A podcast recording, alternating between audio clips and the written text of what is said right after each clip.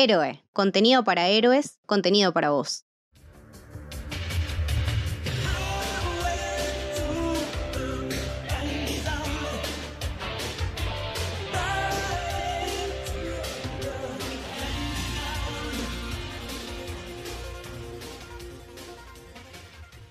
Bienvenidos, bienvenidas al Camino del Héroe. Mi nombre es Lucho y estoy acá con Camito.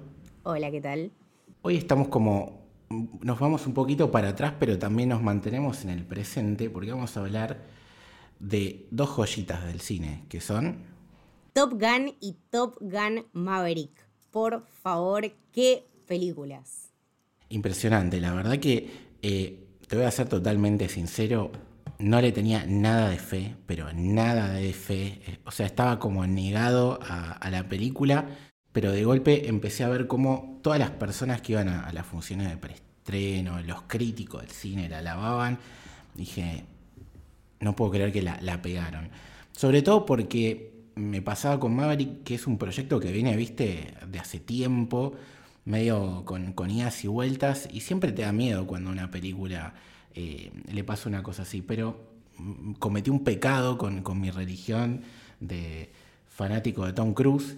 No confieso suficientemente en este semidios que habita en la tierra y la verdad, boluda, que estoy enamorado de esta película.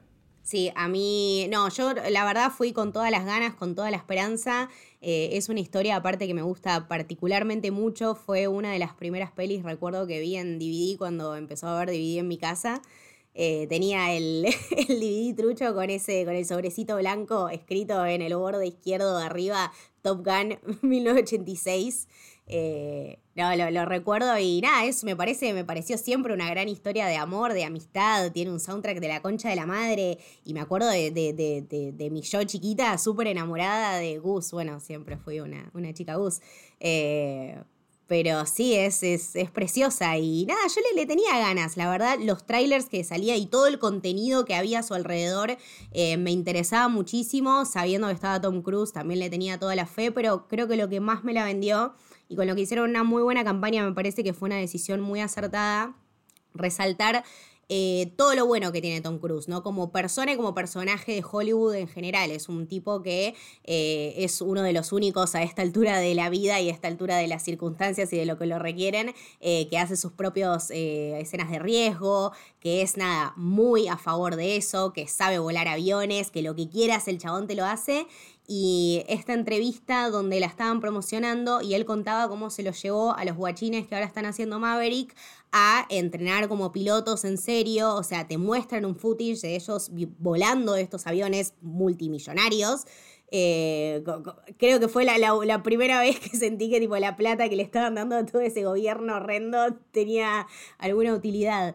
Eh, y les enseñó mismo cómo ser directores, ¿no? Cómo posicionar las cámaras, eh, cómo estar atentos a, todo lo que es el contexto de la filmación, eh, más allá de, del guion en sí, del contenido en general, que también me parece que eso es muy importante, ¿no? creo que estamos en, una época donde quizá lo que más conviene en tiempos de producción y, a modo de, facilitar cosas en postproducción también está siendo en el cine ahora eh, todo lo que es bueno la, pantalla verde y, mucho esto de toquetear las escenas. Entonces eh, ver que con pelis como esta volvemos a ese old school que por ejemplo para mí también lo tiene mucho Star Wars ahora con, con Filoni con toda esta eh, con toda esta compañía que tiene atrás de gente que le gustan estos efectos prácticos me parece que la vuelta a eso es esencial. Y más sobre todo en estas películas donde todo el contexto es muy importante eh, además de la historia. O sea, la historia en sí es muy simple,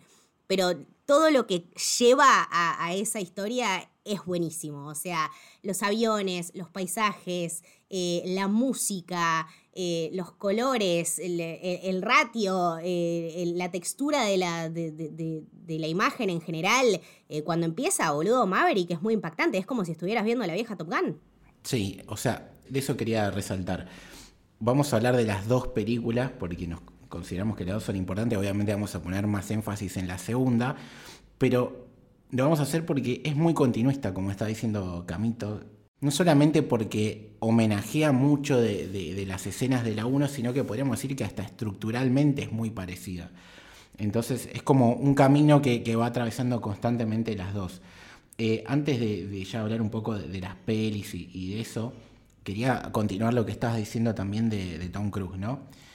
Es loco porque yo me acuerdo, soy más grande que Camito, eh, todas estas películas que uno dice ochentosas del género de acción y, demás pochocleras, ¿no? que era ese, término que se está perdiendo un poquito, eh, en su momento la gente las criticaba y las menospreciaba estas películas. ¿no? Y ahora viene Maverick con todo esto que dice Camito de eh, dejar un poco de lado tanto los efectos y, la tecnología a favor de las películas para eh, volver a poner a los directores, a la gente de producción, a, los actores en sí a, tomar un riesgo mayor, no solamente por la escena que tiene que interpretar, sino por lo complejo, el desafío de hacer esa escena y hacerla que se vea eh, entendible y espectacular en la cámara. Y cómo esta película que trae eso que antes era tan común para muchos, y creo que sobre todo para Tom Cruise como bandera, es como salvar un poco el cine, ¿no? Pues es una película para ver al cine, es una película que respira cine, porque justamente se hace eh, como se hacía antes y como se ha perdido un poco de lado, pero lo, gracioso es esa incoherencia, ¿no? Antes ese tipo de películas era cine berreta y hoy en día esta película lo viene a, homenajear al cine. Entonces es como pasa quizás con todas las tendencias. Quizás el día de mañana, dentro de 30 años, sea otro tipo de cine digamos che, hay que hacer como hacía, no sé, Marvel o como hacía Tarantino, no sé, según la rama que vos quieras agregarle, todo va, va siendo cíclico y está bueno que, que nada, que eso, que en una época donde todo es muy digital, venga Marvel y decir, che, miren que podemos seguir haciendo películas así y a la gente les va a gustar. Obviamente necesitas mucho talento y un demente como Tom Cruise para llevarlo adelante. Sí, sí, sí. No, nada, la verdad que dementes no, no le faltaron estos pibes, nada, agarraron todo y le dijeron a sus papás, mamá, papá, me voy seis meses a entrenar para ser piloto y director con Tom Cruise. O sea, wow, chicos, wow. Eh, no, todo el laburo que hay atrás es la verdad un orgullo y es muy lindo de ver. Para mí, personalmente, me chupa un huevo lo que venga después, es mi peli del año. Top Gun Maverick, eh, peli del año es que podría hacerlo tranquilamente. Eso lo, venimos hablando con los chicos, es como que es un año de pocas películas de 2022 en sí, pero están todas muy buenas, las que salen o están buenas como, como mínimo, pero me parece que Top Gun está ahí en el mínimo, va a quedar en el podio por, por lo que representa también, ¿no? Que es un poco de lo que estábamos charlando antes. Y por todo el impacto que, tuvo en taquilla, ¿no? Tenemos creo que uno de los mejores, si no el mejor eh, opening de fin de semana de Tom Cruise en, su historia. Bueno, todavía creo que falta la última Misión Imposible, que eso sí va a romper, no sé, no, no la taquilla, la estratosfera directamente. Eh, pero la gente la, recibió muy bien, las críticas fueron todas, la verdad, increíbles. Tiene un, rating en Letterboxd de la concha de la madre. Eh, nadie tiene nada malo para decir y recrea las cosas de la manera más perfecta. Ahora cuando vayamos eh, hablando un poquito de, la historia, eh, va a estar bueno hacer estos paralelismos, pero todas esas escenas que tenían que estar porque a la gente le gusta y porque es lo que te llama, ¿no? La nostalgia y el querer ver, bueno, a dónde se va con esto, eh, es también reinventarlas de alguna manera. Qué sé yo, sí está el cliché de que, bueno, ahora no sé, en vez de ser eh, todos chicos, hay también dos chicas. Eh, pero bueno, y tienen y bueno, y las ponen ahí, es, es como que es obvio, pero no es obvio. Entonces, eh, me parece también muy ochentoso en, su propia manera. Está muy bueno. Sí, e, esa fue una crítica de, algunos rancios, ¿viste? No, hay latinos, hay mujeres. Bueno, muchachos, pero a ver, está perfecto, porque hoy en día vos vas a Estados Unidos y ves eh, la gente que está en la milicia y son todos eh, latinos y afroamericanos y mujeres. O sea, ya se perdió eso del rubiecito eh, o el yankee promedio. O sea, había los que mandan a la guerra, es ese tipo de gente. Entonces es parte de, lo, actual también. De hecho, incluso queremos un, rubio yankee promedio, lo tenemos. O sea, el, el, chico este que hace de Hangman. También. Ay, chicos, es precioso. Es precioso. Un casting, chicos, un laburo, la verdad, más 10, más 10, más 10. Eh, ese chico está en esa serie Scream Queens, me comentaron por Twitter el otro día. eh, cuando, era cuando era más chiquito, eh, estuvo ahí, pero me parece que el highlight de, de, la peli, no vamos a decir Tom Cruise porque es obvio, chicos, que es Tom Cruise, o sea, hello, pero Miles Teller está muy bien. Sí, boludo, la verdad que lo revivieron. El, pibe venía proyectando su carrera eh, a tope, eh, metió ese traspié tremendo que fue la película Los Cuatro Fantásticos, se fue apagando, apagando y acá volvió con un comeback eh, tremendo como fue también en su momento Robert Pattinson. Si bien venía haciendo películas y todo lo que quieras, pero esto de volver al mainstream, a, la gran escena de Hollywood, eh, digamos que fue el año de estos dos chicos en ese sentido. Sí, de hecho también eh, lo vi justo el otro día en una de las pelis de Todd Phillips de 2016, War Dogs, eh, que habla de todo un, bueno, escándalo de guerra donde dos chicos le venden una billonada de eh, armería al gobierno, eh, que era nada, eh, mercancía defectuosa china. Entonces, bueno, te cuentan toda esa historia. Dirigida por Todd Phillips, dos horitas, Miles Teller y Jonah Hill la rompen toda, toda, toda. Me parece que es un pibe con mucho para, para explotar y nada, como que también se puso muy lindo, ¿no? Es como todo, todo, todo lo bueno. La verdad, yo no sabía que en, en Whiplash como que no le di ni pelota. El otro día lo vi en War Dogs y dije, ah, está muy lindo. Pero acá está muy lindo. O sea, muy lindo. Sí, sí, se tomó la, eh, el suero del super soldado y, metió un cambiazo tremendo el amigo. Ojalá que, sea, como te decía, su vuelta a la escena, pues tiene un talento. Ya en esa Whiplash ya, ya lo estaba demostrando que tenía ese potencial. Pero bueno, hablemos de, de la 1, si querés, para empezar a orientar a la gente. El director en esa época fue nuestro querido Tony Scott, que ya, que ya no está entre nosotros, lamentablemente, el hermano de Ridley Scott, otra de las leyendas. Un director que podríamos decir que es muy de este género, ¿no? Así pochoclero, cine de acción. Eh, cine de acción del bueno, aparte. Del bueno, de la vieja escuela. Exactamente. Y si bien estuvimos justo en la previa hablando un poco de las películas que hizo y que muchas de esas son excelentes, yo creo que el gran hit y por el que se lo va a recordar, y más ahora con cómo está explotando Maverick, es Top Gun. Sí. No, qué sé yo, también fue un chabón que, bueno, tuvo uno de los mejores guiones de, Tarantino, como es eh, True Romance. Eh, recuerdo también con mucho cariño eh, Man on Fire, que la vi 8000 veces en su momento, como que me impactó muchísimo. Tiene varias con Denzel Washington, ¿no? Como que es... Sí, tuvo Deja Vu también y creo que la última que hizo es, eh, o no sé si la hizo él o fue el productor de A-Team, Brigada A, esa serie también ochentosa. Eh, y que fue medio un fiasco, me parece que eso fue uno, no sé si fue la última, uno de sus últimos trabajos, lamentablemente enfermó y bueno, pasa lo, que pasa. Y, no, no pudo estar eh, para ver esta película. Creo que estaría muy orgulloso de lo, de lo que se hizo. Eh, la 1 fue una película de estructura clásica, ¿no? De, esa época de los 80, estamos en 1986, eh, peinados particulares. Mucho, mucho cinte en la música. Exactamente. Eh, las mujeres con bucles a más no poder, los hombres todos bronceados, eh, fornidos.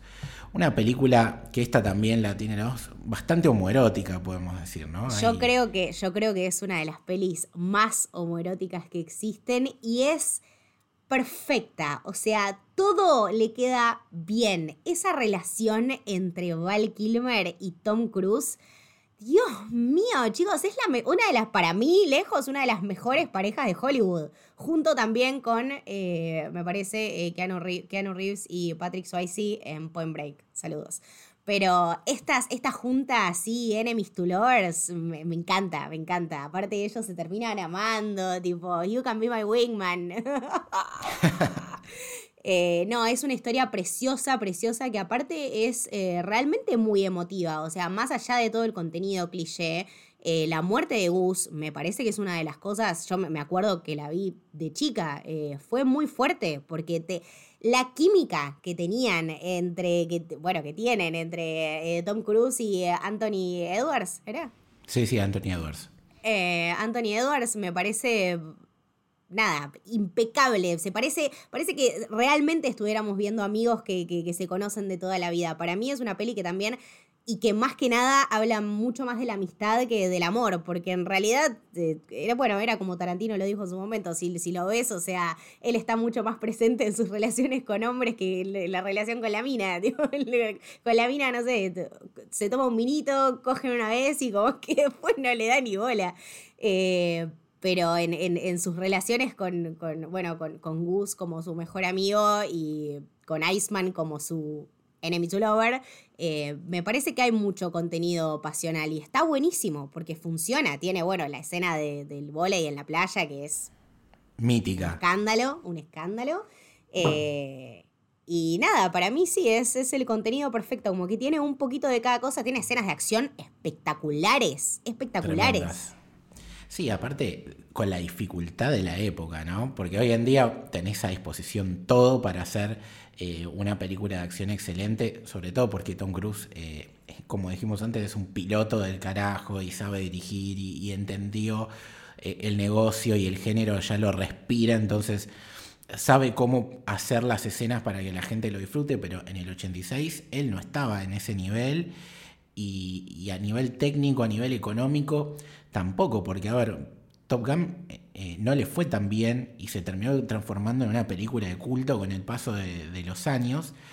Y ahora la, continuidad ya es otra cosa, porque Tom Cruise es una estrella, porque decís, revivo la nostalgia a través de, la 1 y todo lo que generó. Sí.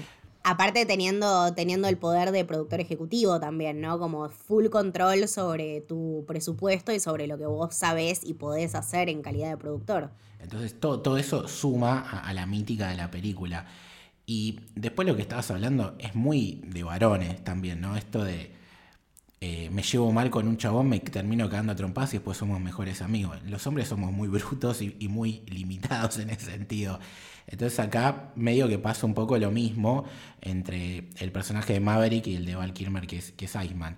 Y después, lo que decís de la muerte de Gus, yo creo que eh, el personaje Maverick es bastante insoportable, vamos a, ser sinceros, lo queremos a, Tom y lo queremos a Maverick, pero es un, un rebelde que lleva todo al extremo, caprichoso es medio difícil de empatizar, pero a través justamente de lo de Bus es como que es la cachetada para el espectador y para el personaje. Decir, che, flaco, cálmate un poquito porque todo tiene consecuencias en la vida y a partir de ahí, sobre todo en la 2, lo vamos a ver, hay un crecimiento de él como persona también.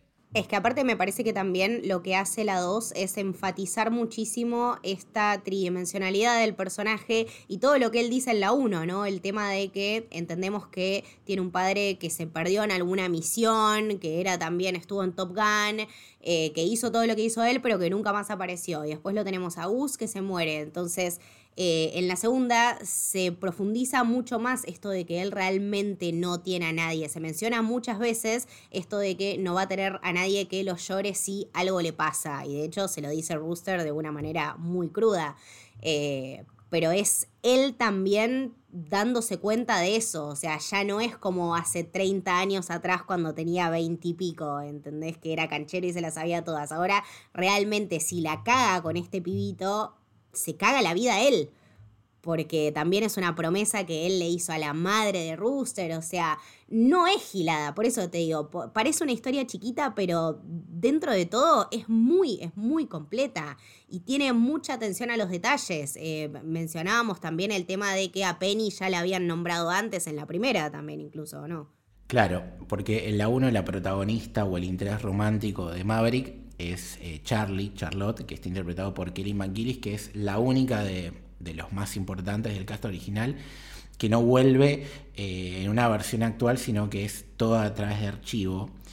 Y lo que decís vos para mí es la clave, ¿no? Porque en la 2 vemos a, Maverick, que él está soltero, que no tiene familia, que sigue constantemente en el mismo eh, rango militar, que no asciende y que no cambió, porque ya de entrada vemos escena espectacular de él con el avión este que parece una nave espacial, eh, yendo llegando a Match 10, casi, no sé, saliendo del planeta. Velocidad, velocidad supersónica, eso también es lo lindo que tiene. La claridad del guion te lo explica, ¿no sabes lo que es un MiG-10? Es velocidad supersónica. Claro, eh, desafiando a Lord Harris, pero todo lo que hace él le repercute a él nada más. Es decir, si él se mataba con el avión, se mata a él. Ahora, la entrada del personaje de, de Rooster, el hijo de, Gus, cambia esa metodología, porque él podía seguir siendo un rebelde, un tipo que va en contra del sistema, que hace lo que se le canta el orto, que, juega con la muerte constantemente, mientras él sea la única víctima. Ahora, cuando viene Rooster y plantea lo que vos decís, se le da vuelta la tortilla. Y entonces la dinámica esa le, permite no solamente crecer él y decir, che, tengo que tomar una decisión porque si yo lo mando a este pibe a la, a la misión, que es una misión suicida, que ahora después la, detallamos, eh, se puede morir y, y, no me lo voy a perdonar. Pero si yo no lo mando a la misión, el pibe me va a odiar toda la vida y yo no voy a poder vivir con ese odio. Entonces, ese crecer y tener que aceptar eh, y tomar decisiones que repercuten en otro y a la vez repercuten en él, también provoca que el pibe justamente se permita reencontrarse con el personaje de, Penny Benjamin, que está interpretado por Jennifer Connelly, y que rompe un poco eso de el Latin Lover de, de Maverick, porque el chabón ya no es el mismo a partir de este enfrentamiento que tiene con Rooster y por eso se justifica no solamente la ausencia del personaje de Charlie, sino también el cambio de él dentro del guion. Y que como bien dice Camito, el personaje no sale en persona en la 1, pero sí la menciona Meg Ryan, que es eh, la actriz que hacía de la esposa de, de Gus en, la primera película de la saga. Em, sí, me parece que su relación con, con Rooster eh, justifica un montón de, las acciones que toma también porque incluso en un momento eh, a él lo vemos, me parece que este también es todo un camino de perdonarse él, ¿no? Que estuvo de la verdad 30 años sin perdonarse por la muerte de Gus y que además carga con algo muy importante, que es una promesa que él le había hecho a Meg Ryan en su momento, eh, que él lo dice, que ella no quería que lo deje ir a volar en misiones porque tenía miedo después de lo que le había pasado a Gus y el chabón le retuvo los papeles para que no lo dejen entrar a la Armada y le cagó cuatro años de su carrera. Entonces ya venía de una relación muy jodida con este pibe. Eh, y, bueno, en sus relaciones personales fallando en todas y me parece también que lo más importante de esta película de alguna manera eh, termina siendo Iceman. Además de Gus, ¿no? O sea, porque Gus está siempre presente como un fantasma, pero los momentos, o sea, el momento que tiene con Val Kilmer y, todo lo que los lleva a eso eh, es muy, es muy emotivo. Eh, y, a él lo mueve muchísimo. Realmente me parece que es uno de los momentos más emotivos de, la película, ¿no? Porque aparte es eh, cuando él le escribe en la pantalla esto de eh, It's time to let go, o sea, soltá. es algo también que se lo habían dicho en la primera. Y en la primera incluso como que lo veíamos, ¿no? Dejar ir el cuerpo de Gus, tirar la medallita, como que bueno, pero ahora lo vemos retomando con el Talk to me Gus. O sea, el chabón tiene el fantasma ahí. Y Iceman sabe perfectamente lo que le está pasando y aparte por eso lo bancó todos estos años. Venía cagándola hace un montón con esto de que vos decías que no asciende, no se promueve, no hace ningún mérito. Se quedó atrapado en el tiempo. Claro, de todos los quilombos siempre lo sacaba Iceman. Entonces, bueno, Iceman también sabía que su momento estaba por llegar y le dijo, bueno, mirá, loco, o sea, yo te estoy ayudando a vos porque vos lo tenés que ayudar a este pibe, porque este pibe tiene que ir ahí. O sea, no, no, no hay otra manera de que pasen las cosas. Eh, él tenía, aparte de su confianza, ciega. Incluso se tratan de Wingman en un momento. Es muy, es muy emocionante. Sí, para darle contexto a la gente, porque a mí me pasó ir con mi novia al cine y que ella no, tenía el, dato este. O sea, miento, se lo dije justo antes de la película porque, como te dije, eh, yo no había visto mucho tráiler, no estaba muy, muy metido pero sí sabía que Val Kilmer eh, ha tenido cáncer de la garganta, no puede hablar de verdad o le cuesta muchísimo. Y, no se sabía si iba a estar, o yo por lo menos no sabía si iba a estar, pensaba que no, o me imaginaba un cameíto mucho más chico del que tuvo. Y la verdad que cuando ya en la primera escena ves que dice el nombre de Val Kilmer, dije, listo, va a salir, pero no sabía cómo iba a salir. Y toda esa escena que decís es súper emotiva, no solamente eh, por la vida personal del actor que me parece eh, muy lindo que tanto que él haya querido estar como que Tom Cruise eh, hiciera el, esfuerzo o, lo permitiera y le dieran ese lugar tan destacado en la película, sino también por lo que decís vos de lo que representa el personaje de Iceman en la 1 y lo que representa en la 2. Eh, ahí a mí se me cayó una lagrimita, no sé a vos. Boludo, es muy emocionante. La verdad, de nada, a, mí es obvio, yo obvio que lloré, chicos, por favor. Eh, nada, ellos dos son, bueno, aparte de, de, todo este tema que venimos diciendo, ¿no? de está bien, es un cliché el recordar y hacer, pero te causa una cierta nostalgia y la verdad que es algo muy lindo de ver cuando se hace bien. Y creo que esta película tiene eso. Eh, recae bastante en el cliché, sí, puede ser. A nadie le importa, chicos. o sea, todo el mundo que la vio le dio cinco estrellas o más si se pudiera. Eh, a nadie le importa. Y de hecho creo que eso era también lo que la gente quería ver. Y me parece que es algo que se puede esperar de una historia como, como Maverick, ¿no? O sea, no, no podíamos esperar otra cosa. Hubiese sido raro. Es que aparte, escúchame, ¿Cuántas películas más de este nivel de trascendencia le van a dar, porque esta es otra cosa de Hollywood, un lugar de destaque hacia Val Kilmer en el estado de salud que se encuentra?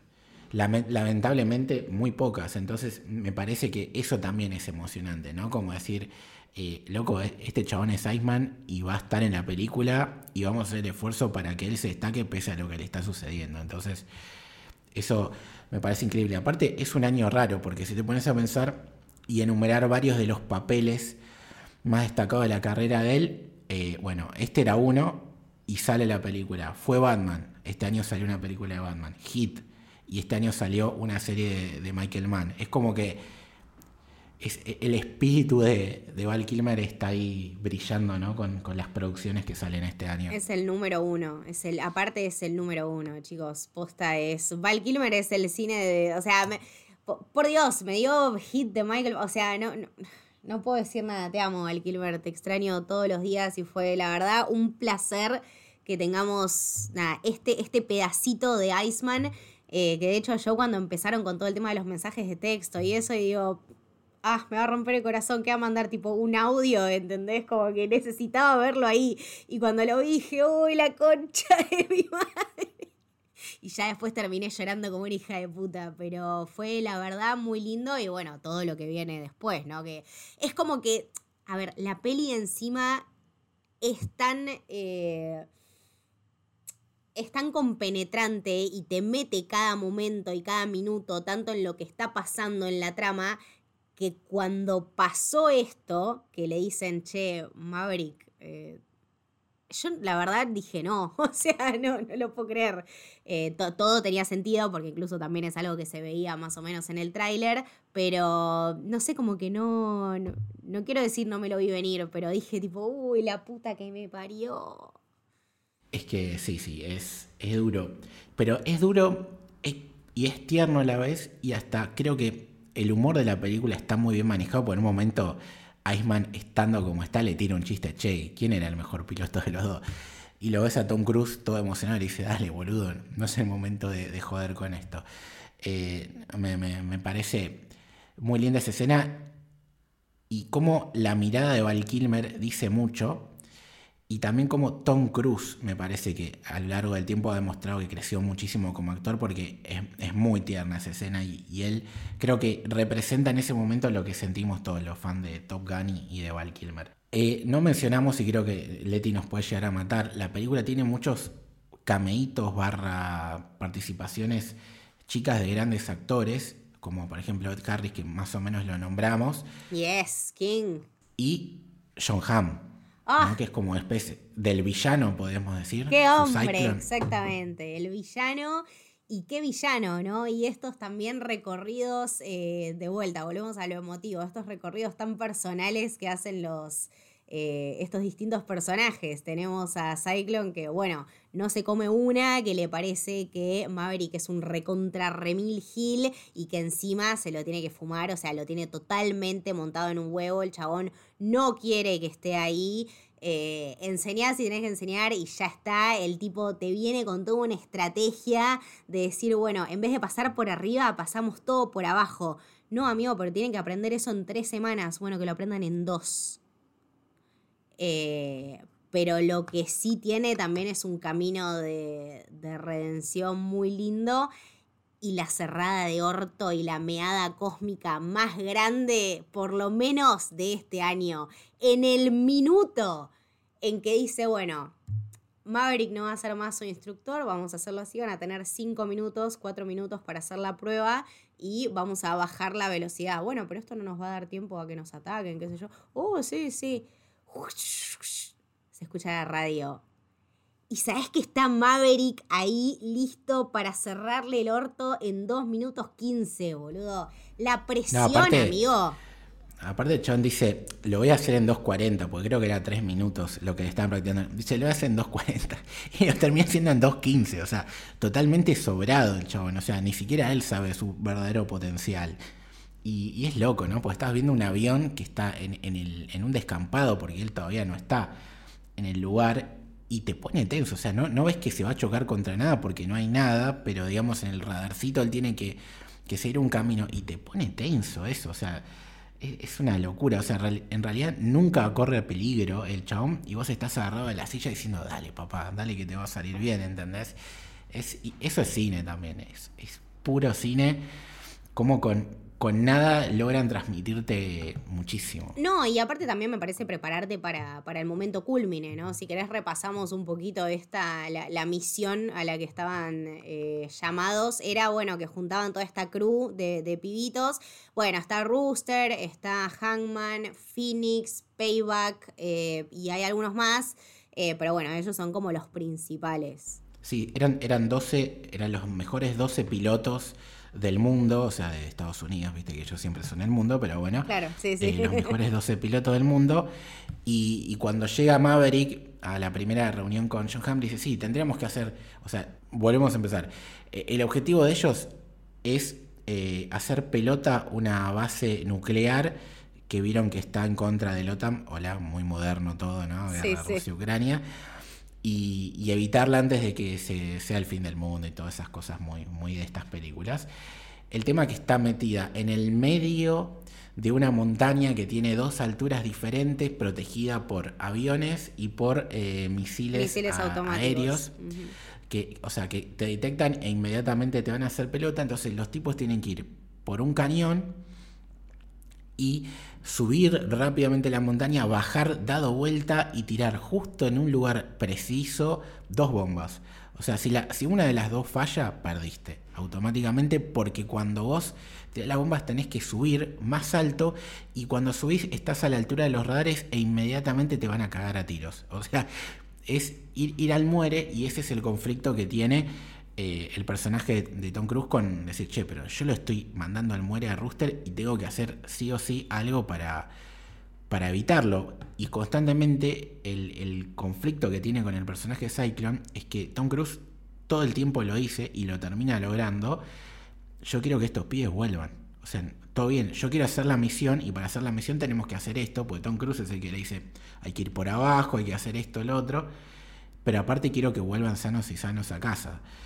Entonces, esas son las dos dinámicas. Por un lado, preparar a los pibes para que hagan la misión suicida y por otro lado, lograr el tercer milagro, porque todo el tiempo hablan del milagro 1 de la bomba, milagro 2 de la otra bomba, el tercer milagro que es que vuelvan. Entonces, eh, ese es el doble conflicto que tiene constantemente la película y el entrenamiento, ¿no? Entonces, cuando Tom Cruise está en un momento clave, que parece que lo van a voltear, que, que ya no corre porque Iceman no está para protegerlo, Tom Cruise demuestra que no solamente su plan funciona, sino que se puede hacer más rápido todavía.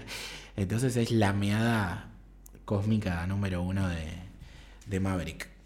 Lejos, lejos. Eh, también, bueno, todo lo que, lo que influencia en, en, la vida de estos, de estos pibes, ¿no? O sea, es un chabón que tiene mucha historia en Top Gun, que lo ha hecho todo, tiene este ataque a los, a los tres mix en, eh, en la primera Top Gun, entonces es como una, una cierta leyenda.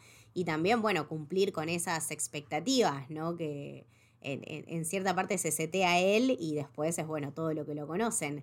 Eh, y aparte se hizo un enemigo muy importante y tenía una relación muy importante que reparar. Eh, se encontraba en este conflicto personal con, con Penny, ¿no? También Penny ya es, eh, no sé, tiene la piba que es mucho más grande, ya no puede andar boludeando. Y, pero me parece que, como vos decís, en la relación con, con Rooster se da cuenta de la de lo finito que es todo, ¿no? O sea, de, que todo empieza y termina. Y me parece que eso también es muy importante cuando él le dice a, a Penny esto de, bueno, no, no me voy a ir esta vez o esta vez no te voy a dejar. Eh, él también hace un crecimiento como personaje y es muy lindo de, de ver. La hija de Penny tiene un rol importante en eso también, porque cuando vemos o sea, la película tiene varios homenajes a la 1, ¿no? Entra con Danger Zone igual que la 1. Tenemos, en vez del juego de volei, el fútbol americano en la playa. Ay, por favor. No, pará, vamos a hacer un, vamos a hacer un paréntesis, chicos. Sí, sí, sí, hay que hacerlo. Por favor, o sea, hasta el más heterosexual de los hombres. Lucho con una mano en el corazón, amigo. O sea. Toddy. Me, sentí, me sentí eh, muy mal viendo esa escena. o sea. Después no me podía mirar en un espejo por, por tres días, boluda. En vez de, te das cuenta cómo son, pero te das cuenta cómo son, o sea, en vez de disfrutar semejante espectáculo, se sienten mal, tipo... No, boluda, es que la yo vida, lo, amigos, o sea, está ahí para Es que yo lo disfruto, pero, pero después es como, no sé, me siento que soy un, una hamburguesa de McDonald's compitiendo con unos cinco estrellas Michelin. Es complicado, ¿entendés? Bueno, amigo, imagínate, imagínate ser mujer, es, es, es así todo el tiempo. Pero bueno, eh, la verdad que los muchachos son todos Adonis, boludo. Y todo bien, y todo bien con los nuevos actores, que sí, bueno, se matan en el gimnasio y, hablamos también de, de Malsterer, cómo ha mejorado, ha crecido el chico. Pero loco, Tom Cruise.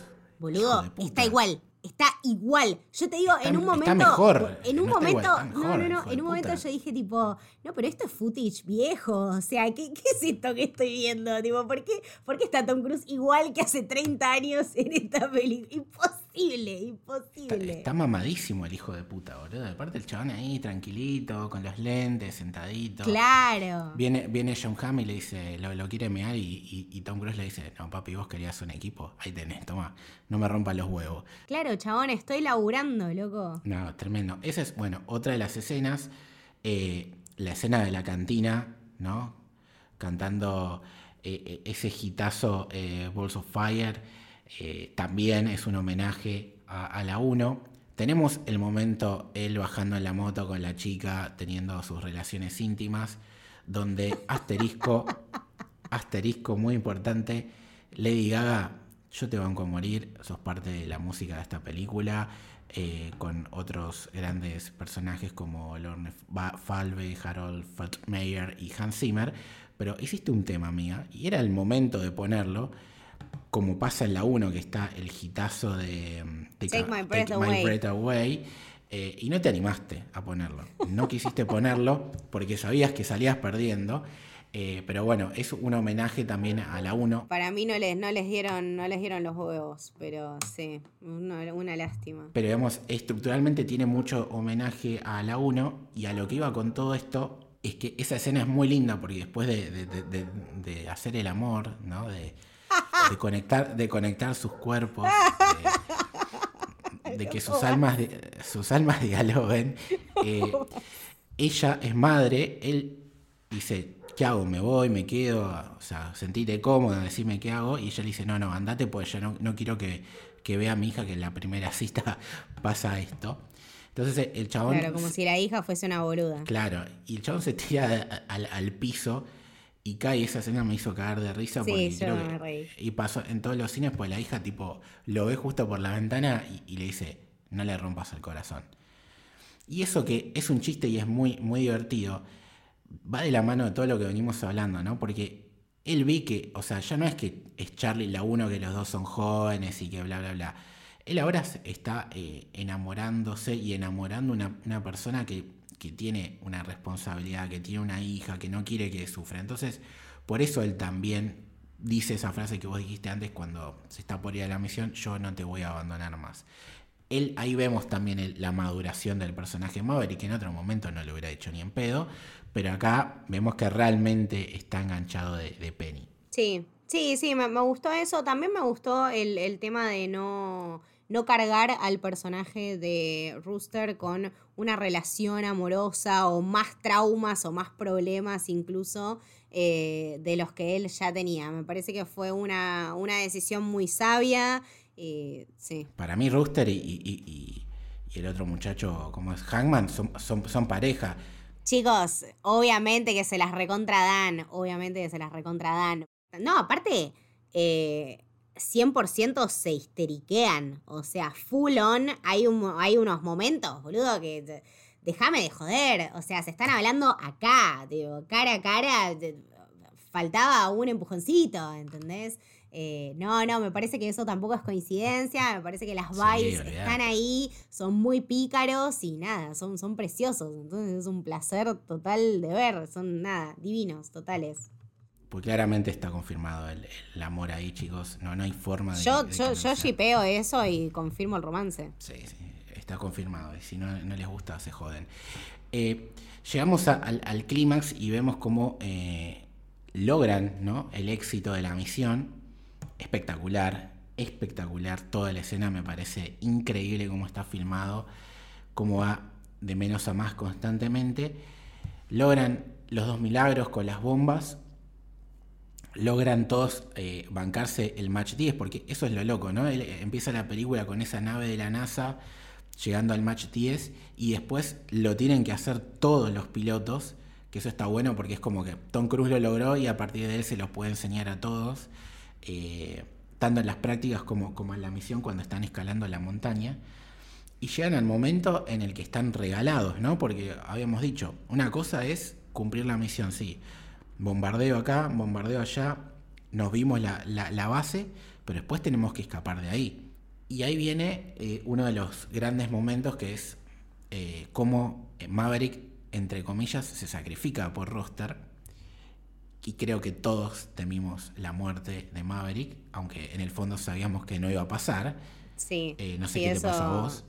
Mirá, yo la verdad me morí de angustia completamente porque aparte lo que me llamó muchísimo la atención es, eh, todos sabemos que es muy difícil firmar escenas de acción y que no todo el mundo lo hace bien y sobre todo imagínate lo difícil que debe ser filmar escenas de aviones de acción. O sea, es una locura. Entonces, ya que nosotros hayamos entendido todo lo que pasó, también fue un trabajo de producción y de guion muy importante de a través de la trama mostrarnos toda esa escena adelantada con elementos muy sencillos para que después nosotros cuando la veíamos en acción entendamos a qué parte de eh, la misión nos estábamos refiriendo. O sea, posta es un laburo de pensarla muchísimo porque si no tenés un contexto antes de que se presente esa pelea, no sabes una mierda y no entendés una mierda lo que está pasando.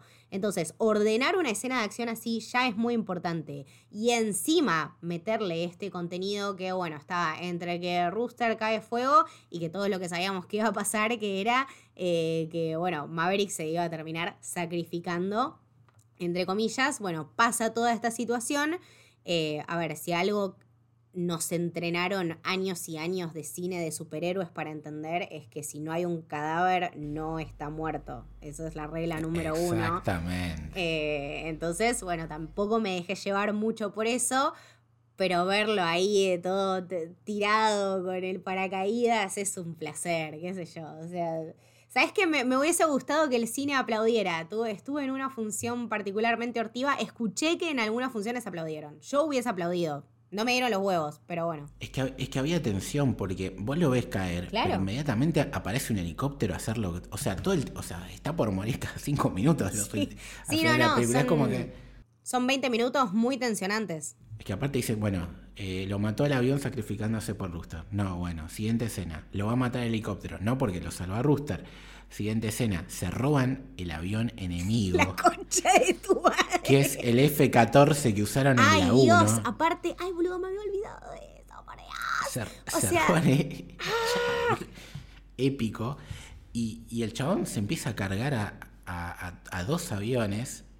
Y después decís, listo, murieron, pues se quedaron sin balas están en medio de la nada. El otro ya le, pegaron dos balazos al avión de ellos y ahí viene eh, Hackman a, rescatarlo. O sea, estamos diciendo que en el tramo final está tres veces por morir el personaje de Maverick. Entonces yo creo que la gente no aplaude porque estás así, tipo agarrado de, la silla, eh, con apretándote los dientes y, diciendo, quiero que termine y quiero que no termine nunca más esto. no, porque aparte la cantidad de finales que se te pasan por la cabeza, ¿entendés? Yo en un momento no sabía si Rooster se iba a morir, si Maverick se iba a morir, si Hangman se iba a morir, dónde estaba, tipo, qué estaba pasando. Yo lo único que quería con toda mi vida que todos sean felices. Y lo más loco de esta película es eso, que tal, o sea, eh, que al contrario de lo que pasa con la primera, que tenés una pérdida muy importante, este sí es un lindo cierre para el personaje y es precioso porque cumplió con todo lo que se había prometido hacía 30 años. Cuidar a su copiloto y, y lograr llevar una misión a cabo y realmente hacer algo por su vida, o sea, no quedarse estancado. Esto fue él sobreponiéndose a todos sus miedos y a todas sus dudas y a todas sus penas. Eh, es un cambio enorme en el carácter del personaje, es mucho más que simplemente 10 eh, minutos de tensión, se te construye todo una, una sensación de angustia adentro, que no querés que se muera nadie, y cuando ves que no se muere nadie, ya es como que largas todo el aire y decís, uy, la concha de la madre, hace 10 minutos que no respiro, me voy a morir. Es que aparte, loco, al fin, un final feliz. O sea, ese fin, feliz y perfecto. O sea, la verdad que no puede terminar de otra, otra manera la película. Y antes de, hablar del final, hay algo que estamos no sé cuántos minutos grabando, no dijimos ni el, nombre del director de la película. O sea, somos un desastre, quiero que lo sepa gente.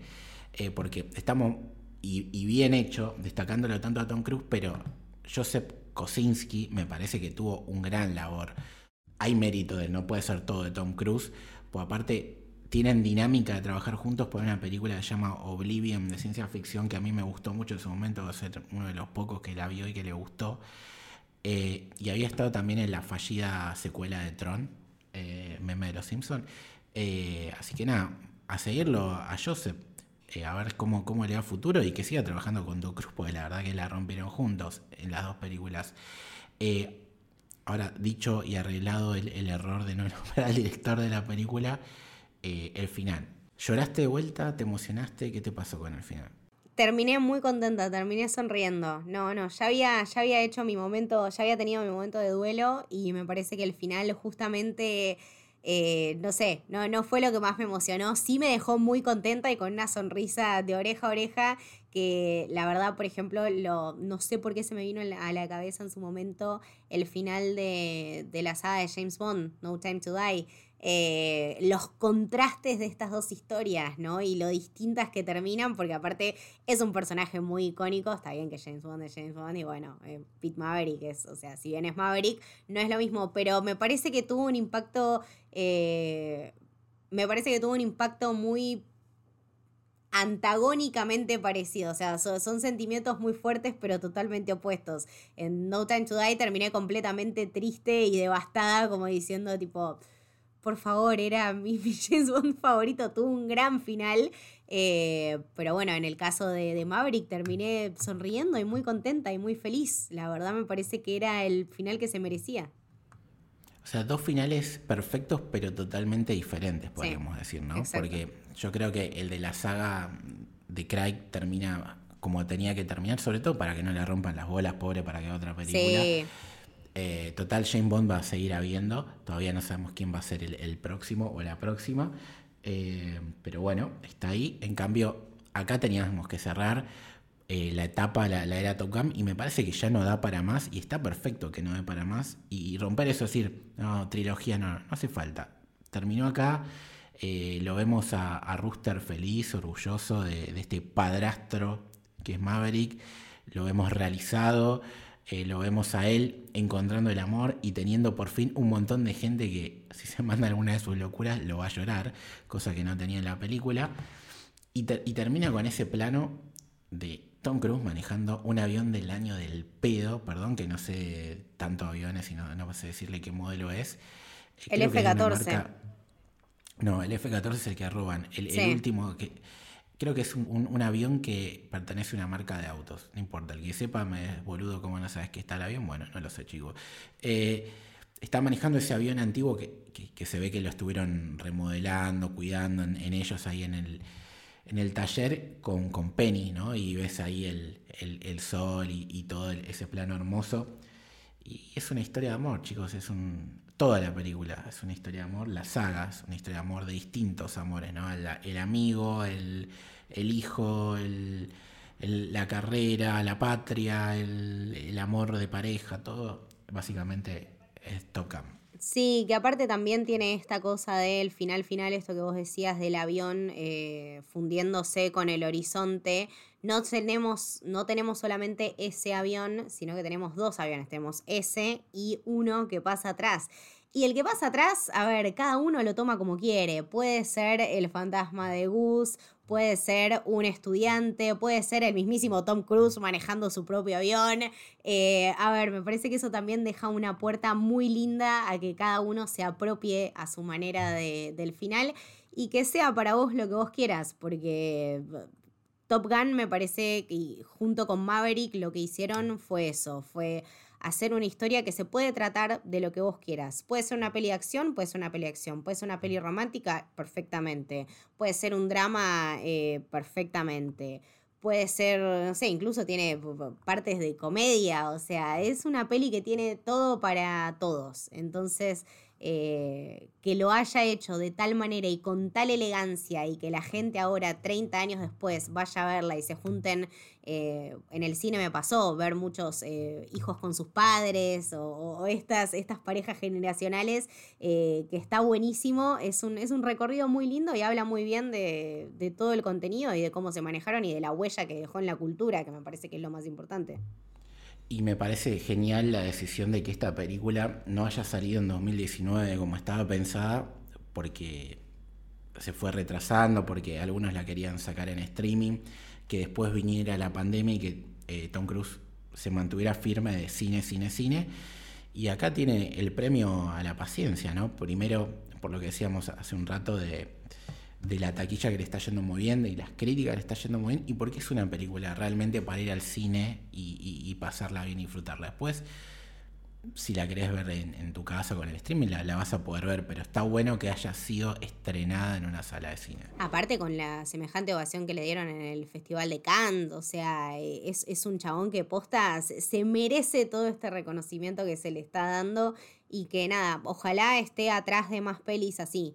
Quiero, quiero, un, quiero un Tom Cruise que traiga de vuelta la era Michael Mann de a poco al cine. Me gustaría ver eso. Tom Cruise de, productor atrás de estas cosas, como me, interesaría mucho verlo. Pero nada, me quedo con, no sé, con, todo lo lindo que me dio esta historia. La verdad no tengo para, para nada ninguna crítica de negativa de, ninguna de las dos.